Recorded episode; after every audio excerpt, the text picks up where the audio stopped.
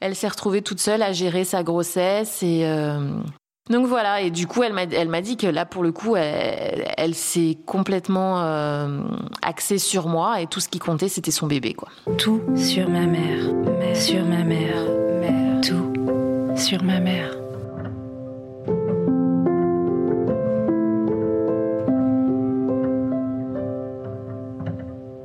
Il faut que je trouve quelqu'un de sérieux, de qui, a déjà une, situation, qu'on s'installe et qu'on se marie et qu'on fasse des enfants.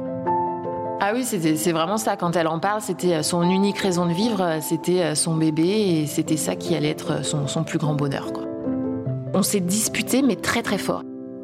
On a été tellement fusionnels et puis on a quand même tellement d'amour l'une pour l'autre que forcément elle est en moi et, je tiens à elle énormément.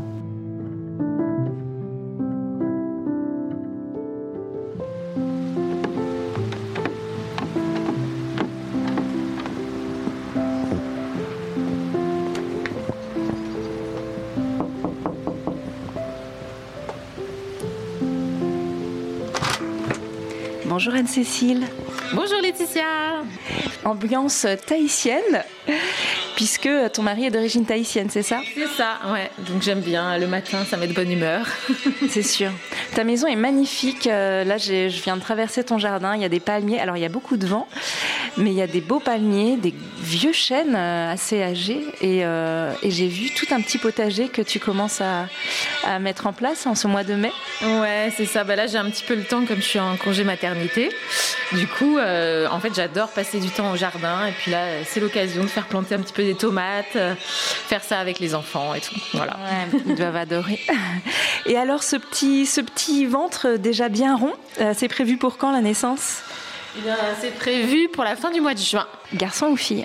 C'est un petit garçon. Donc j'ai déjà un grand garçon de 8 ans, une fille de 4 ans et là donc euh, un petit qui va arriver euh, fin juin. Et comment ça se passe la grossesse? Ben, ça se passe bien, beaucoup mieux maintenant que je suis arrêtée, parce que c'était un petit peu compliqué avec euh, le boulot et les journées bien chargées. J'étais un petit peu fatiguée. Mais là, bon, bah, on arrive sur, euh, sur la fin, donc euh, je profite à fond. D'ailleurs, ça me fait penser, parce que je t'ai posé quelques questions avant notre interview, notamment de savoir d'où tu viens et de quel type de famille tu viens. Et toi, tu n'avais qu'une sœur. Et ce choix du troisième, ta maman, elle l'a pris comment? Et ben, elle a été très très surprise. Elle est tombée de haut quand je lui ai annoncé. Elle, elle arrêtait pas de dire c'est pas vrai, c'est pas possible. Et tout de suite, ça a été bah, tu seras bien la première de la famille à faire trois enfants.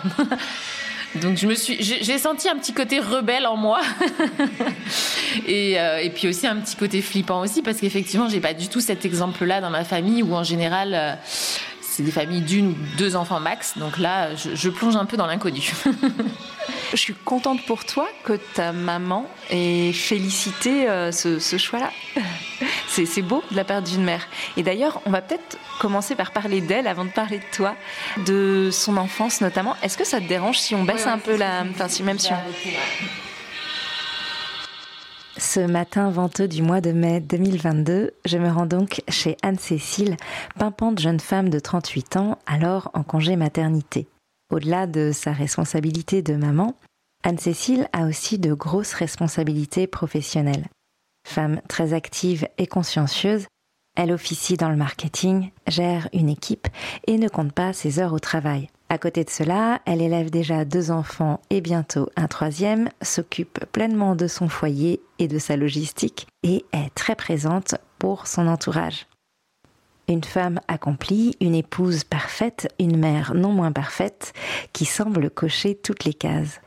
Mais en est-elle vraiment épanouie et est-ce vraiment son choix? On va en parler aujourd'hui dans Tout sur ma mère et surtout je vais la questionner un peu pour comprendre quel modèle lui a transmis sa maman et comment Anne-Cécile s'est construite dans son sillage. Elle est née en région parisienne, donc ses deux parents sont bretons, mais elle est née en région parisienne et elle a grandi du coup en région parisienne dans le 95. Et donc elle est née en 52. C'était l'aînée aussi. Elle a un frère de 8 ans de moins qu'elle. Petite famille euh, tranquille où le père travaille et la mère est au foyer.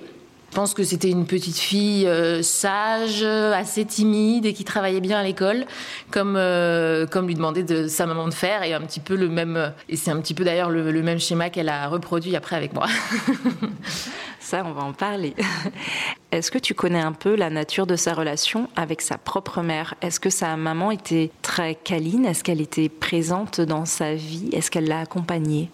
Euh, non, je pense qu'il y avait beaucoup plus de distance. alors en fait, je pense que ça remonte aussi au fait que ma grand-mère, pour le coup, a perdu sa maman à l'âge de 8 ans. Donc elle n'avait pas du tout de modèle de maman. Et euh, je pense pas qu'elle a été très très affectueuse avec euh, avec ma maman du coup. Voilà, c'est bah, ma, grand-mère du coup, elle a vécu pendant la guerre et tout ça. Enfin, et je pense que c'était quand même une époque où euh, on montrait pas forcément ses sentiments et et voilà, enfin, le but c'était de marcher droit, d'être bien élevé, d'avoir des bonnes manières, de travailler bien à l'école. Et, euh, et l'enfant à la maison, euh, il devait pas trop prendre de place et être discret et pas gêné, sachant en plus que mon le, frère de ma maman euh, était asthmatique, il a eu des gros problèmes d'asthme quand, quand, il était petit, et du coup, bah, ma, ma grand-mère était très très concentrée sur la santé de, euh, de ce petit garçon, et du coup, ma maman, euh, elle restait dans son coin, tranquille, elle lisait beaucoup, je sais qu'elle lisait beaucoup, et mais voilà, elle, elle se faisait le moins remarquer possible, elle était très discrète. Est-ce qu'elle était sociable? Est-ce qu'elle avait des, copines sais pas, qu'elle invitait, qu'elle voyait en dehors de l'école?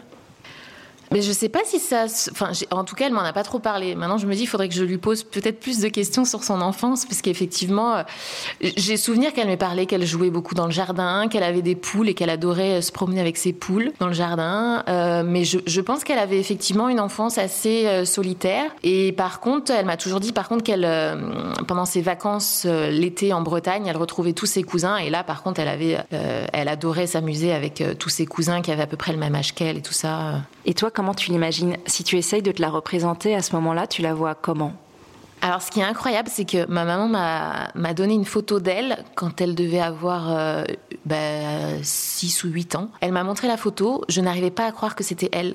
C'était une photo en noir et blanc, mais c'était mon portrait craché. Euh, exactement la même coiffure, la même frange, le même sourire, le même regard. Quand je regarde la photo, je n'arrive pas à croire que ce n'est pas moi. Donc euh, voilà, clairement, je lui ressemble, je lui ressemblais comme deux gouttes d'eau. Et, voilà, et c'était frappant. Euh, voilà, cette ressemblance physique. En tout cas, il n'y a, pas de doute, c'est ma maman. On a l'impression que ça t'a même euh, presque déstabilisé, mise mal à l'aise de voir cette ressemblance de visage et de physique. Ah bah oui, oui, c'est ça. Bah, c'est dommage, je l'ai pas la photo. Euh, elle est, elle est toujours chez, chez ma maman, mais c'est vrai que c'est tellement, tellement frappant. Et je me dis, et puis c'est surtout que du coup, je me suis dit, ah donc quand j'aurai le même âge qu'elle aujourd'hui, je vais, je vais continuer à lui ressembler comme ça. Pas forcément. Il y a la vie aussi qui peut te faire, euh, te faire évoluer. Oui, oui, oui. Bah, de toute façon, là, enfin, on, l'a vu après. Enfin, effectivement, on n'a plus exactement le même. Enfin, j'ai pas, j'ai pas le même physique qu'elle, euh, qu'elle avait à 35 ans, et ni, euh, je pense pas que je serais exactement pareil non plus. Mais en tout cas, oui, c'est vrai que exactement la même, en tout cas, au, même âge, euh, vers vers 8 ans, quoi. Sa relation à son père, tu la connais un petit peu? Ben alors son père pour le coup donc il devait travailler quand même pas mal et rentrer assez tard le soir franchement, je sais, je ne sais pas grand chose. J'ai, euh, je les ai, en tout cas moi après plus plus grande, je les ai jamais vues très très proches non plus. Euh, mais je pense que du coup, lui, il, il, était quand même moins à lui mettre la pression par rapport aux devoirs, euh, à l'école et tout ça, et que il devait être quand même plus le papa sympa avec qui on rigole et où on fait des activités un peu plus légères.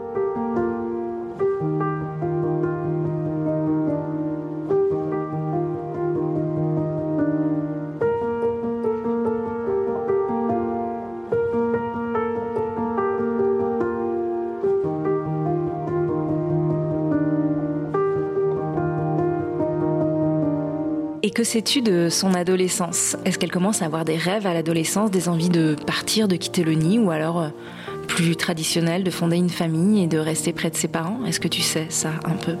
Euh, je pense pas qu'elle est non, je pense pas qu'elle soit sortie avant euh, une vingtaine d'années. Euh à mon avis, bah, les premières sorties, ça a dû être effectivement en Bretagne avec sa cousine Marivonne, qui est devenue ensuite ma marraine, et qui elles étaient inséparables comme des sœurs. Et oui, je pense que pas avant 20-21 ans, à mon avis, elle n'est pas du tout sortie. C'était non, c'était pas le style. Et dans cette vie que tu commences à aborder, de, dans cette vie de jeune adulte, quand elle a une vingtaine d'années, euh, qu'est-ce que tu sais d'elle à ce moment-là? Elle a une vingtaine d'années, elle commence à sortir avec sa cousine Marivonne et comment ça se passe? Quand elle en parle, à l'écouter, c'est vraiment ses meilleures années. C'est-à-dire que euh, là, pour le coup, elle a vraiment goûté à la liberté. Elle partait camper, du coup, donc euh, avec sa cousine et d'autres amis. Je pense qu'ils étaient un groupe d'amis en fait qui se retrouvaient tous les étés euh, au même endroit, en Bretagne, donc dans le Finistère Sud, au bord de la mer. Et c'était un peu les années hippies, où, enfin voilà, moi j'ai vu des photos. Ma, ma, maman, elle avait une petite Austin, elle avait sa tante, des petites jupes toutes courtes, les cheveux très très longs très raide et puis euh, bronzé un maximum avec des grandes lunettes de soleil et tout. Et voilà, là c'était vraiment en mode les copains qui jouent de la guitare, on danse autour du feu. Et quand elle en parle, on sent vraiment que c'était euh, les meilleures années de sa vie. On sent dans ce que tu racontes une grande, euh, une, grande liberté, même un affranchissement peut-être de cette enfance un, peu repliée sur elle-même. Est-ce que tu sais, est-ce qu'on t'aurait raconté comment tes grands-parents, comment ta grand-mère aurait euh, regardé cette période-là de sa vie? Euh, Est-ce qu'ils ont été critiques? Est-ce qu'ils ont désapprouvé, approuvé Est-ce que tu sais ça? Non, je sais pas du tout. Je sais pas du tout. Ben, je pense que le fait qu'elle était quand même avec sa cousine, il se disait bon, euh, c'est les vacances en famille, euh, on fait confiance. Euh, après, voilà, je pense qu'à partir du moment où elle a été majeure, elle a eu le droit un petit peu de faire ce qu'elle voulait. Elle n'a eu aucun mal à vivre sa vie libre, pleinement, à cet instant-là de sa vie. Elle n'a elle pas hésité une seconde. Non, après ça durait que quelques semaines l'été. Hein. C'était pas non plus. Enfin voilà, c'était juste profiter des vacances l'été. Et après, on retournait euh, aux études euh, et, je pense qu'elle retrouvait sa petite vie plus sérieuse. Et elle a, vécu quand même chez mes grands-parents pendant, pendant pas mal d'années euh, au début de, sa, de sa vie d'adulte. Justement, sa vie d'adulte, quelles, quelles, études et quelle carrière choisit-elle? Est-ce qu'elle se destine à devenir mère et à, vivre une vie de famille ou alors elle, pense, elle est assez carriériste et elle pense à sa carrière? Comment tu la vois, toi, à ce moment-là de, choix de vie? J'ai l'impression qu'elle n'avait pas forcément d'idée de métier bien définie. Il me semble qu'elle a fait une fac de bio et qu'elle a eu l'opportunité de faire un stage à l'Institut Pasteur, qu'elle était euh, très intéressée par ça et qu'au final c'est sa maman qui lui a mis des bâtons dans les roues, qui ne l'a pas vraiment laissé faire euh, ce métier. Et du coup, euh, de ses études assez scientifiques en biologie, finalement, elle a fait volte-face pour, pour devenir institutrice. sur les conseils de sa maman qui lui disait que c'était plus raisonnable, que c'était mieux pour la vie de famille. et donc voilà, elle a écouté sa maman.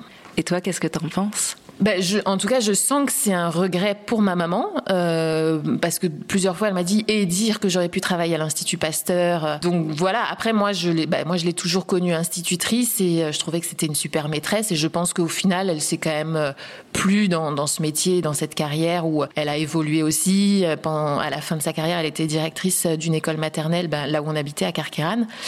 Et euh, effectivement, grâce à ça, j'ai eu la chance d'avoir une maman toujours très présente, toujours là pour les vacances, toujours là à partir de 4h30 le soir. Donc, euh, j'ai jamais été gardée, j'ai jamais été à la garderie, j'ai jamais été en colonie de vacances parce que j'étais avec ma maman. Si on revient sur, euh, sur sa vie de, de jeune adulte, est-ce qu'elle prend son indépendance à ce moment-là ou est-ce qu'elle vit encore chez tes parents quand elle commence à travailler? Elle en est où? Euh, alors là, je saurais pas dire exactement quand est-ce qu'elle a quitté euh, mes grands, enfin quand est-ce qu'elle a pris son propre. Je sais qu'elle a eu un studio à un moment du coup en région parisienne, mais je sais pas du tout à quel âge. Je, enfin, je dirais euh, peut-être vers 25 ans par là. Est-ce que c'est à ce moment-là qu'elle rencontre ton papa? Euh, non, elle a rencontré mon papa beaucoup plus tard. Je pense qu'elle avait 30 ans à peu près. Donc elle a, elle a eu plusieurs histoires d'amour avant de rencontrer mon papa.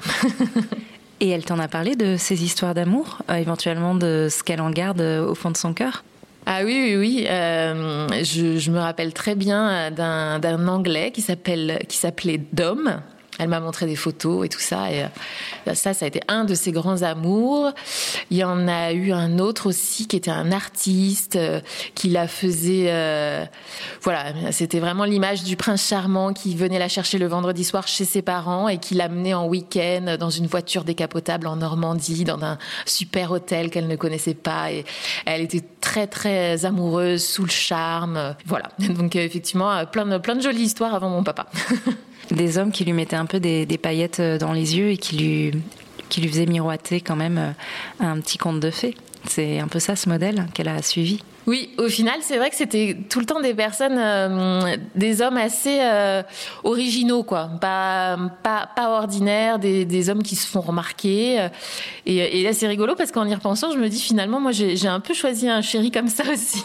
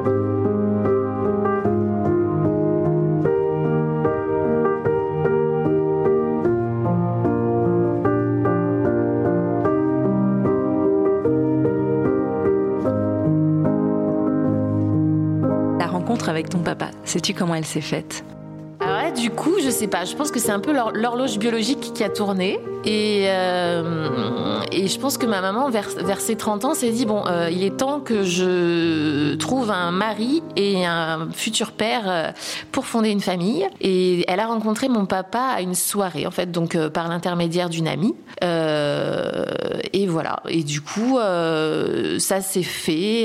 mais quand elle, enfin moi en tout cas, quand elle m'a parlé, quand elle m'en a parlé, ça n'a jamais été aussi waouh que les histoires d'avant. Alors euh, bon, je pense que c'est parce que entre temps il s'est passé plein de choses. Il y a eu des, des petites rancœurs, des petites histoires et tout. Mais c'était un peu plus ça. C'était bon, euh, voilà, il faut que je trouve quelqu'un de sérieux, de qui, a déjà une, situation, qu'on s'installe et, qu'on se marie et qu'on fasse des enfants. Oui, tu parlais de rancœur parce qu'aujourd'hui tes parents sont séparés depuis euh, de longues années. Et donc effectivement, peut-être que les, années de mariage ont cristallisé des, des frustrations. Bon, alors tu disais euh, euh, qu'elle ne mettait pas dans, son récit de l'histoire d'amour avec ton père autant de, petites étoiles qu'avec ses amours précédentes, avec ses aventures précédentes. Est-ce qu'elle a quand même réussi à te dire un peu de la, magie de cette rencontre ou, ou pas, pas du tout? Oui, je pense que oui. Enfin, je, je pense qu'elle, elle, voilà, elle, elle, trouvait que c'était quelqu'un aussi euh, euh, de bon vivant, qui faisait la fête. Euh, il était kiné, donc il, il était kiné, et euh, ils ont, ils, ils, avaient quand même des, des, petits projets sympas ensemble. Ils s'étaient dit qu'ils allaient monter un cabinet. Donc là, du coup, euh, ma mère a fait des études d'esthéticienne, d'esthétique aussi, parce qu'ils se sont dit on va monter un cabinet. Ma mère sera esthéticienne et mon père kiné. Euh, et ils voulaient s'installer aussi dans le sud de la France. Alors donc là, ils se sont rencontrés en région parisienne, mais euh, bah, les parents de mon papa euh, vivaient euh, dans le Var. Mon grand-père tenait un hôtel dans le Var, et du coup, ils ont fait quelques week-ends là-bas et ils se sont dit, voilà, c'était ça leur projet, c'était de partir s'installer dans le Var, au bord de la Méditerranée, et d'ouvrir un cabinet ensemble. Et ça ne s'est pas fait finalement Eh bien pas du tout. Donc ma mère a eu son diplôme d'esthétique, euh, mais au final mon père a trouvé un, poste dans un centre de rééducation et il a fait toute sa carrière là-bas, l'Institut Hélio Marin à Hier. Et, euh, et, du coup au final ma mère euh, a cherché du boulot en tant qu'institut. Quoi. Elle a d'abord fait des remplacements dans des écoles et puis après elle a trouvé des postes d'institutrice. Et elle a quand même fait le choix du mariage avec ton père, alors qu'elle semblait plutôt être dans cette mouvance euh, hippie, un peu libre et, euh, sans engagement. Euh, pourquoi ce choix du mariage? Est-ce que tu le sais? Bah ça, je pense que c'est ancré dans les valeurs familiales, que ce soit d'un côté ou de l'autre. Euh, ça, ça fait partie de la vie. Euh, on se marie, on fait des enfants, euh, on fonde un foyer. Et je pense que, oui, ça faisait par... pour le coup, peut-être que c'était un rêve d'enfance depuis toujours. Un jour, se marier dans une jolie robe à l'église avec toute la famille. C'était quand même son schéma de base et c'est difficile de, de s'en affranchir. Et puis on n'en a pas forcément l'envie non plus.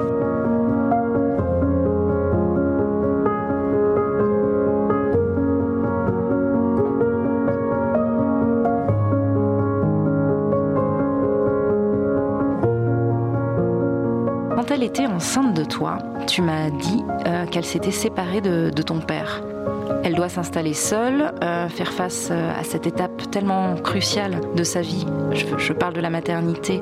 Et mener donc de front cette maternité et une séparation. Est-ce qu'elle s'est ouverte à toi sur ce qu'a été pour elle cette, cette période et cette difficile étape?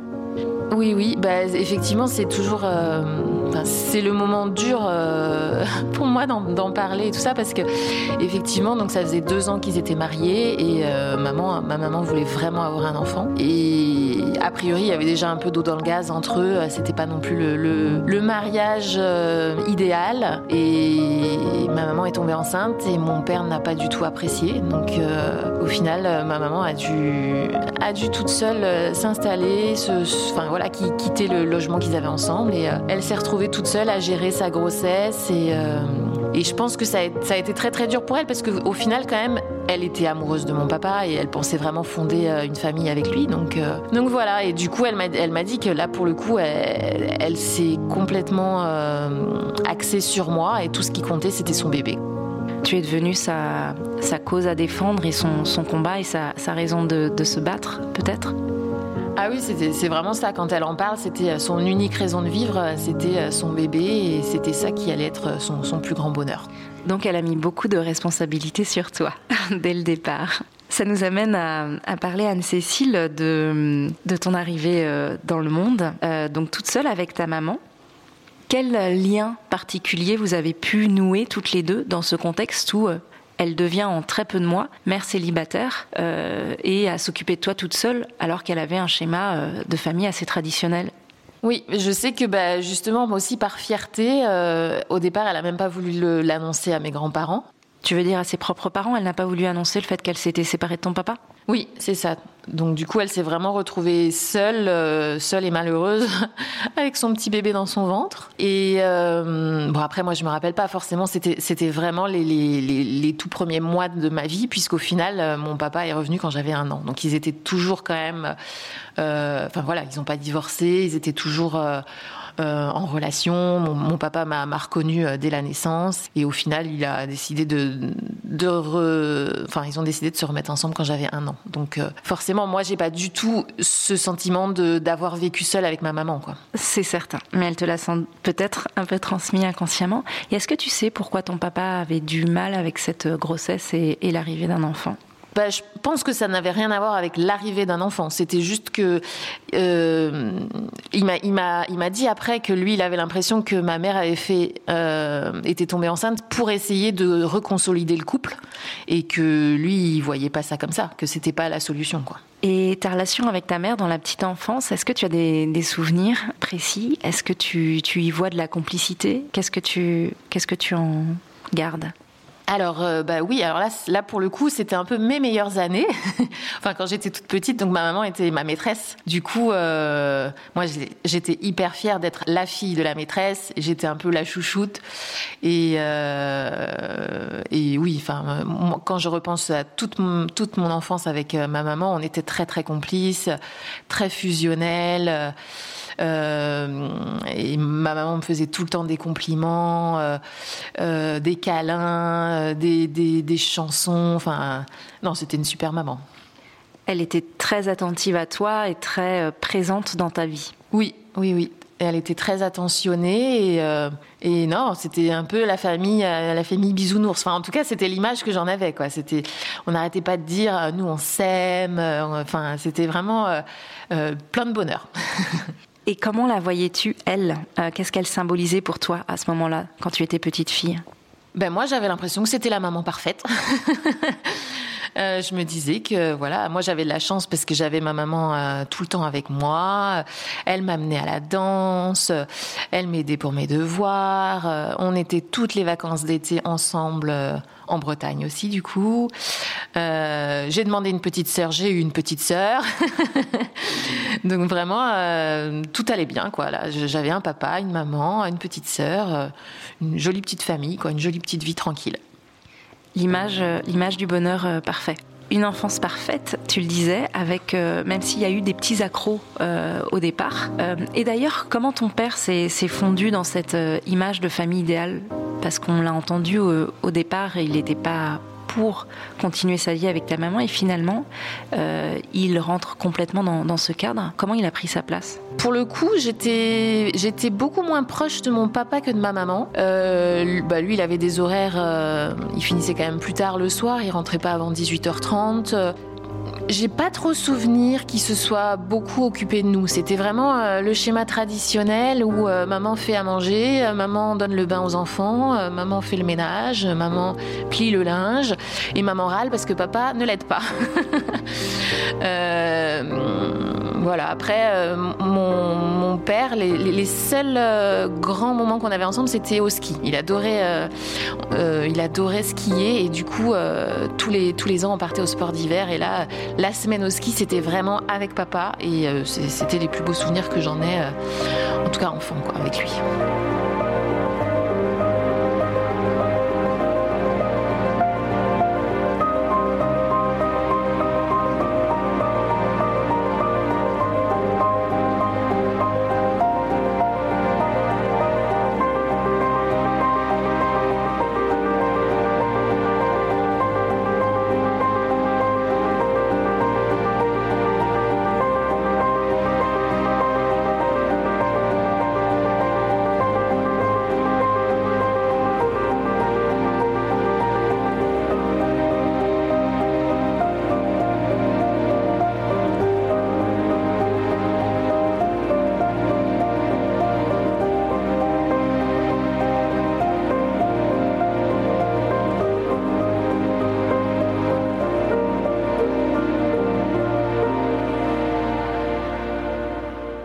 Que tout ce que tu nous racontes, ça fait vraiment famille idéale, euh, malgré les, petits accros de départ. Mais vers la vingtaine, euh, ton regard sur ta maman évolue. Pourquoi? Qu'est-ce que tu vois en elle euh, à ce moment-là? Effectivement, là, je commence à. Enfin, je sais pas, c'est comme si j'ouvrais les yeux, que je commençais à me forger un peu un esprit critique et que je pensais un petit peu au modèle de la mère, de qu'est-ce qu'elle m'a apporté, qu'est-ce que. Au final, euh, ben, je, voyais que des copines savaient très bien cuisiner, que moi, ma maman m'avait pas appris à cuisiner, que des copines avaient l'habitude de faire du sport parce que leur maman faisait du sport, euh, sortir, faire des sorties ciné, tout ça. Et je me suis rendu compte là qu'en fait, ma maman était très casanière. Elle lisait beaucoup dans son coin, qu'elle jouait pas spécialement avec nous, qu'on n'avait pas fait tant que ça de sorties culturelles, de visites. Euh, et du coup, j'ai eu ouais des petits, comme des petits sentiments de frustration de me dire que finalement c'était elle était, enfin voilà, pleine d'amour pour moi, attentionnée, mais que euh, il y avait plein d'autres façons d'être maman et que j'avais, j'aurais pu avoir d'autres choses très sympathiques aussi.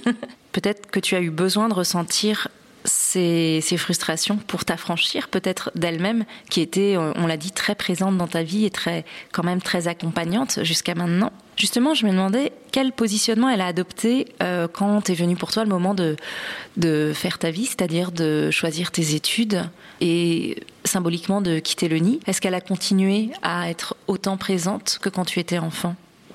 Oui, les premières années, euh, elle était encore très présente. Donc moi, je suis partie à 18 ans de chez mes parents pour aller en résidence universitaire à Nice. Euh, j'ai fait un DUG, un art communication langage à Nice. Voilà, c'était vraiment fais ce que tu as envie de ta vie. Euh, le principal c'est que tu sois heureuse. Puis bon, elle avait encore ma sœur à la maison, euh, donc elle savait, elle avait confiance en moi. Elle savait que j'étais sérieuse, responsable et du coup, et puis je rentrais tous les week-ends à la maison. ça se passait bien, ça se passait bien. Et qu'est-ce qui s'est passé alors? Et après, bah, je pense que c'est ça. C'est surtout après quand je me suis installée sur Paris, donc à 22 ans. Là, ça a commencé à être un petit peu plus tendu quand euh, quand je rentrais à la maison. On n'avait plus le même rythme. Moi, je, je, voulais faire des milliers de choses. Et là, ça y est. Enfin, je me, je me rendais compte qu'elle était presque trop casanière pour moi et que euh, qu'on n'avait pas le même rythme. J'ai peut-être commencé à lui faire des reproches aussi. Et en fait, c'est parti vite. Euh, euh, dans les tours, comme on dit, c'est-à-dire que on, s'est disputé, mais très très fort. Et en fait, enfin, ça, chaque fois, ça partait dans des euh, dans des extrêmes en fait où, tout de suite c'était mais comment peut-il me dire ça euh, alors que j'ai tout fait pour vous euh, je suis jamais bien c'est toujours moi la méchante. Enfin des reproches et de enfin c'était c'était incompréhensible. On se déchirait on se déchirait vraiment. Et après à pleurer toutes les deux et oui et, et malgré tout après c'est des propos qui restent et qui font mal quoi. Il y avait euh, beaucoup de ressentiment, on dirait, de ta part. Et elle n'a pas su vraiment y faire face. Ça a dû être très dur aussi pour elle de, de recevoir euh, euh ces, critiques. Est-ce que vous avez réussi euh, malgré tout à, à, en parler, à percer l'abcès, comme on dit? Ben en fait, euh, moi j'ai trouvé qu'elle me faisait beaucoup culpabiliser en me disant j'ai toujours tout fait pour toi. Comment tu peux me parler comme ça? Euh, Comment tu peux penser ça? Quelle image tu as de moi? Après, j'arrive plus à me rappeler exactement les sujets de nos disputes et tout, mais je, sais que c'était hyper violent et qu'après on s'en voulait. Bon, après on retombait dans les bras en disant plus jamais on se disputera comme ça. Et malgré tout, ça revenait. Oui, il y a eu, une période comme ça compliquée. Et, en fait, ce qui est triste, c'est que ça ne s'est pas arrangé euh, au fil des années. Et quand après, moi, je suis devenue mère. Là, on sent que votre complicité dans, de l'enfance et la maman complètement euh, idéale et l'image de la maman complètement idéale euh, se brise. C'est peut-être le moment où, tu deviens toi adulte et où tu as besoin euh, de te construire en porte-à-faux par rapport à, à son modèle. Le moment où tu choisis ta voie aussi, puisque tu poursuis tes études. Est-ce qu'elle t'accompagne pour trouver ta voie, trouver ta place dans la société? Euh, non, j'ai pas vraiment l'impression d'avoir été accompagnée ou conseillée euh, sur euh, mon choix de carrière, ma vie professionnelle. C'était vraiment, euh, voilà, fais, ce que tu as envie pourvu que tu sois heureuse, quoi. J'ai fait mon petit chemin toute seule et toujours dans l'optique de quand même, euh, voilà, qu'elle soit fière de moi, que que euh, que je la déçois pas, que je sois que je ne sois pas un souci financier pour eux, que euh, voilà, je, voulais, je voulais quand même euh, voilà suivre un modèle et et pas faire n'importe quoi. Oui, parce que finalement, tu, as fait des études assez prestigieuses, on peut le dire. Tu as fait une école, tu as fait l'IFP à Paris, tu as fait un master de sciences politiques en plus de, ce, de ces études d'art, communication et langage. Puis tu as trouvé du travail très vite, tu as été autonome assez rapidement. Il y avait peut-être un souci aussi de, l'enfant parfaite, ce que tu avais un peu transmis ta mère au début de ta vie. C'est vrai que j'ai toujours eu, euh, j'ai toujours eu ça. C'est-à-dire qu'il fallait travailler bien à l'école. Ça, c'était, euh, il, fallait être une élève sérieuse. Il fallait bien faire ses devoirs, bien apprendre ses leçons, et bien écouter la maîtresse, et bien obéir aux parents. Et voilà. Donc effectivement, c'est ce que j'ai fait. J'ai jamais voulu, j'ai jamais fait de vagues. J'ai toujours été sérieuse pendant l'adolescence, euh, la, même oui, je, jeune adulte et tout ça. J'ai vraiment, euh, voilà, passé du temps euh, à travailler pour ouais, je voulais vraiment pas les décevoir. C'était, ça faisait partie euh, de de la vie, quoi. C'était comme ça qu'il fallait que ça fonctionne. Donc rester dans, dans le schéma que tu avais, euh, que euh, donné ta maman à la naissance, le schéma de perfection. Alors Anne-Cécile, tu as en quelque sorte coché les cases bonne petite fille euh, très gentille, bonnes études, un boulot, et tu épouses même un homme parfait que tu aimes profondément. Tu fais un beau mariage d'amour, je veux dire. Qu'est-ce que ce mariage a symbolisé pour toi? Bah là, c'est pareil. C'était vraiment le schéma traditionnel. Euh, moi, j'ai toujours su qu'un jour, je me marierais et j'aurais des enfants. Ça, c'était vraiment euh, prévu et pour moi, c'était normal et c'est comme ça pour tout le monde. Donc, euh, donc voilà. Après, bon, donc, euh, je me suis mariée avec Florent. Ça faisait déjà sept ans qu'on était ensemble, donc j'ai attendu longtemps. Mais voilà, c'était vraiment un rêve de petite fille qui se réalisait. C'est-à-dire que nous, on habitait à côté de l'église de Carqueran. L'église est juste devant notre maison. Et depuis toute petite, ma mamie me disait un jour tu te marieras dans cette église. Et donc euh, vraiment, quand, quand je me suis mariée dans cette église, c'était euh, le plus beau jour de ma vie, quoi. Donc tu as réalisé ton rêve de petite fille, c'est quand même merveilleux.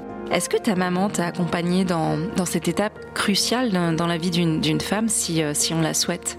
Oui, oui, oui. Pour le coup, euh, elle a été très présente et d'ailleurs, on a des très très belles photos euh, pleines d'émotions où elle est en train de m'aider à enfiler ma robe de mariée et, et c'était vraiment un très très joli moment. Et qu'est-ce qu'elle a pensé du fait que tu te maries? Ah ben, ça, je pense que oui, elle était très satisfaite. Euh, je ne sais pas si pour elle c'était le mari idéal, mais si, je pense qu'elle elle, était très très satisfaite euh, de, ce mariage et, euh, et de voir sa fille heureuse encore une fois.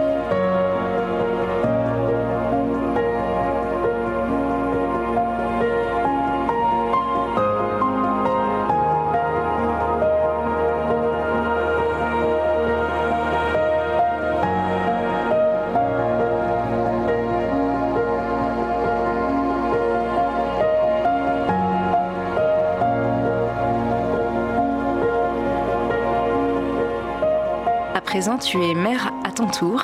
Tu as, on l'a dit, deux enfants et bientôt un troisième. Comment ta mère t'accompagne euh, dans cette aventure? Est-ce que ça a changé votre relation? Y a-t-il une nouvelle complicité qui a surgi euh, dans ta maternité? Malheureusement non. c'est un petit peu, euh, c'est un petit peu ça qui est compliqué aujourd'hui à gérer, c'est que euh, on n'a pas du tout la même façon de voir les choses et d'éduquer les enfants. Et ma mère me reproche souvent de faire des enfants rois, d'être fatiguée, de faire trop pour mes enfants, de me faire bouffer par eux, alors que moi, ben voilà, je suis un peu la tendance de bienveillance que j'ai pas forcément eue dans mon enfance, où c'était euh, les enfants doivent obéir. Et euh, ma maman est toujours comme ça aujourd'hui avec mes propres enfants. Et malheureusement, euh, ça passe pas toujours. Et encore une fois, du coup, on, a pu avoir des, violentes disputes et des propos blessants sur, sur ça, sur l'éducation des enfants et même devant les enfants, à faire pleurer mon fils. Et encore une fois, bah, ça, ça laisse des traces et ça me fait beaucoup de peine. Tu aimerais bien que vous arriviez à qu'elle accepte en fait que tu éduques tes enfants différemment de ses choix, elle? Bah oui, c'est ça. Après, bah, c'est vrai que moi, j'aurais, j'aurais aimé qu'elle, euh, qu'elle, qu'elle soit une mamie euh, différente de ce qu'elle est, parce que c'est maintenant j'ai l'impression que quand elle vient à la maison, c'est pour remettre de l'ordre euh, dans, dans toute cette folie et ces, ces enfants qui sont un peu bah, libres en fait, beaucoup plus libres qu'avant. Et, et du coup, oui, les, les moi, je pense qu'une mamie, c'est fait aussi pour jouer avec ses petits-enfants, les gâter, euh, les, les, amener en balade, faire des jeux, euh, leur faire, euh, leur montrer en fait tous les jolis côtés de la vie et pas juste respecter les règles, bien travailler à l'école, ranger ses affaires, ne pas embêter sa maman. Et donc voilà, c'est compliqué. Après, je me rends compte que pour elle, ses, petits-enfants n'ont pas la, même place dans son cœur que ses enfants. Et euh, elle, enfin, elle, pas mal intentionnée quand elle fait ça. C'est toujours pour mon bien-être à moi euh, et pour que moi, je sois au mieux euh, dans ma vie. Et c'est comme ça qu'elle se sent mère, c'est en te protégeant, toi, sans doute. et malgré tout ce qu'on peut avoir comme ressentiment, est-ce que tu penses qu'il y a quelque chose d'elle en toi quelque chose qui serait chez elle et qui serait chez toi, une transmission.